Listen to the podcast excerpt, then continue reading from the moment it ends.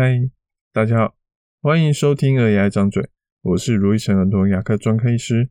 这里是一个分享有关小孩看牙切事情的地方，尤其是爸爸妈妈最常问的问题，或是我最常提醒爸爸妈妈的话，也可能是一些小朋友跟我们互动的故事。如果你还想了解更多，请直接 Google 卢玉成，你会找到更多我写的故事与内容。现在儿童牙医界都会建议，只要有长牙了，就可以开始使用含氟一千 ppm 的含氟牙膏来帮小孩刷牙。不过，许多爸爸妈妈都会来跟我们说，他们遇到的一个困难是什么问题？是有关味道的问题。有些儿童牙膏做起来甜甜的，小孩喜欢一直吃牙膏，让爸爸妈妈很烦恼。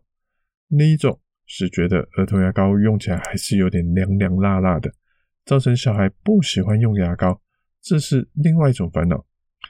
甜甜的问题，我们晚点再说。不过凉凉的部分，诶，其实蛮有趣的。大家知道为什么牙膏会凉凉的吗？哦，最主要是添加了薄荷的成分在里面。那薄荷对牙齿清洁有帮助吗？答案是一点帮助都没有。那为什么还要放？尤其现在有些家长还会反过来担心说啊，薄荷会不会对那些小小孩造成影响啊？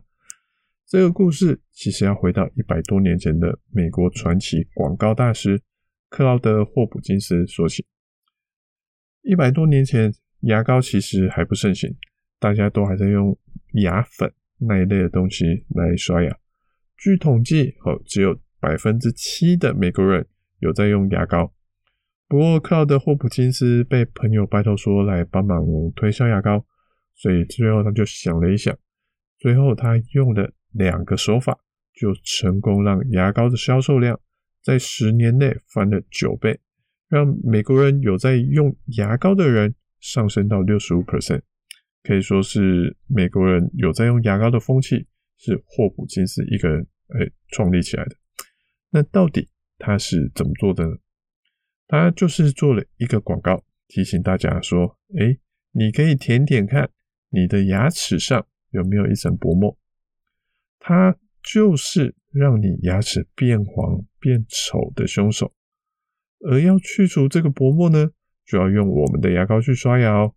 只要常常去除这个薄膜，牙齿就会像我们的大明星一样洁白又漂亮。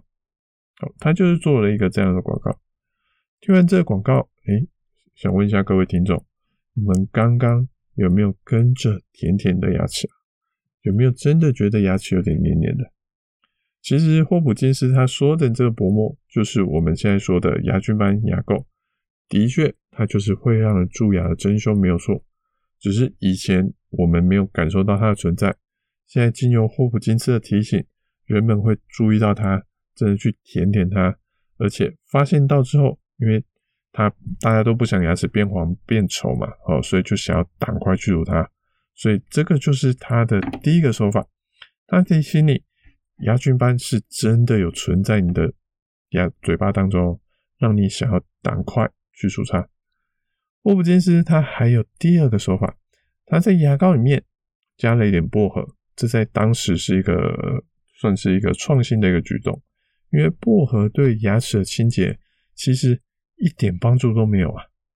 它唯一的功用就是用完这个牙膏之后，牙齿诶会亮亮的。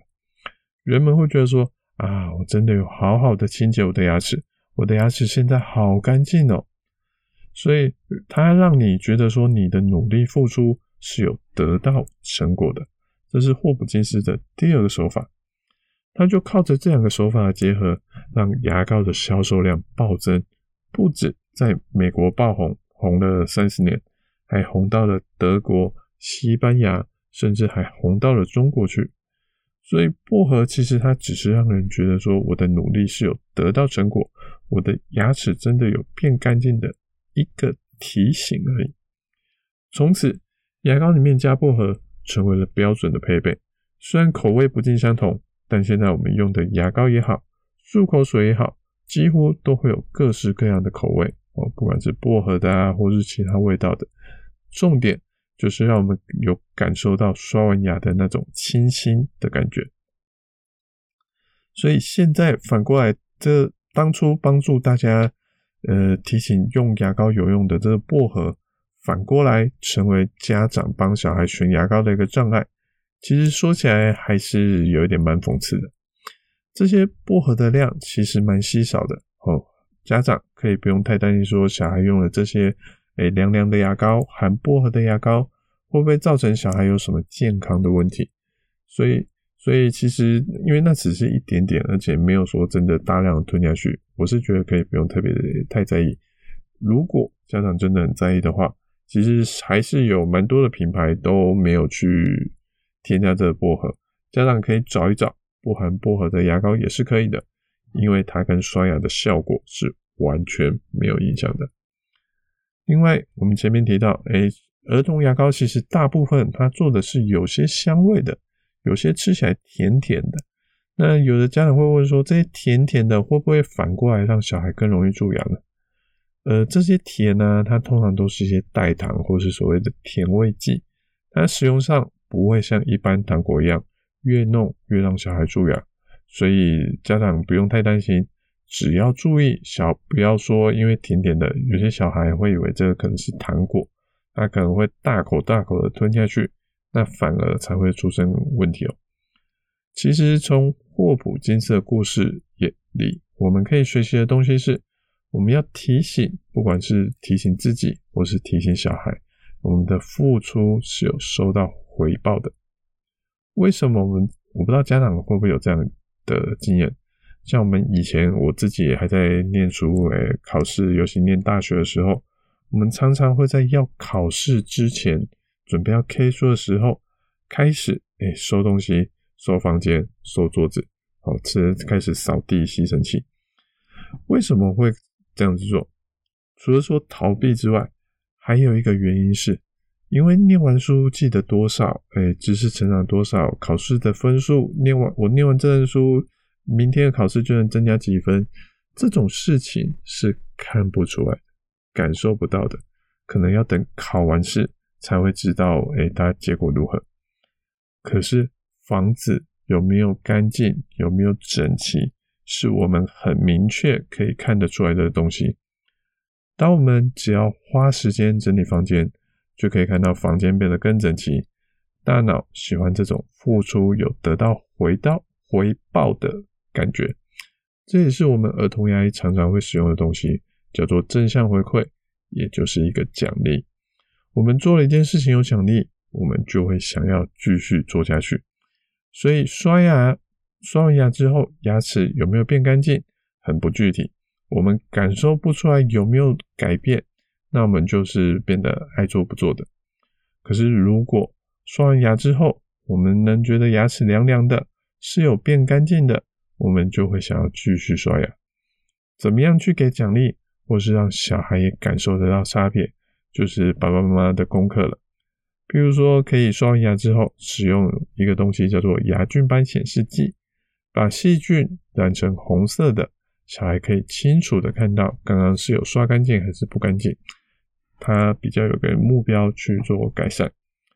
或是刷牙之后给他一点小奖励，奖励他有好好刷牙。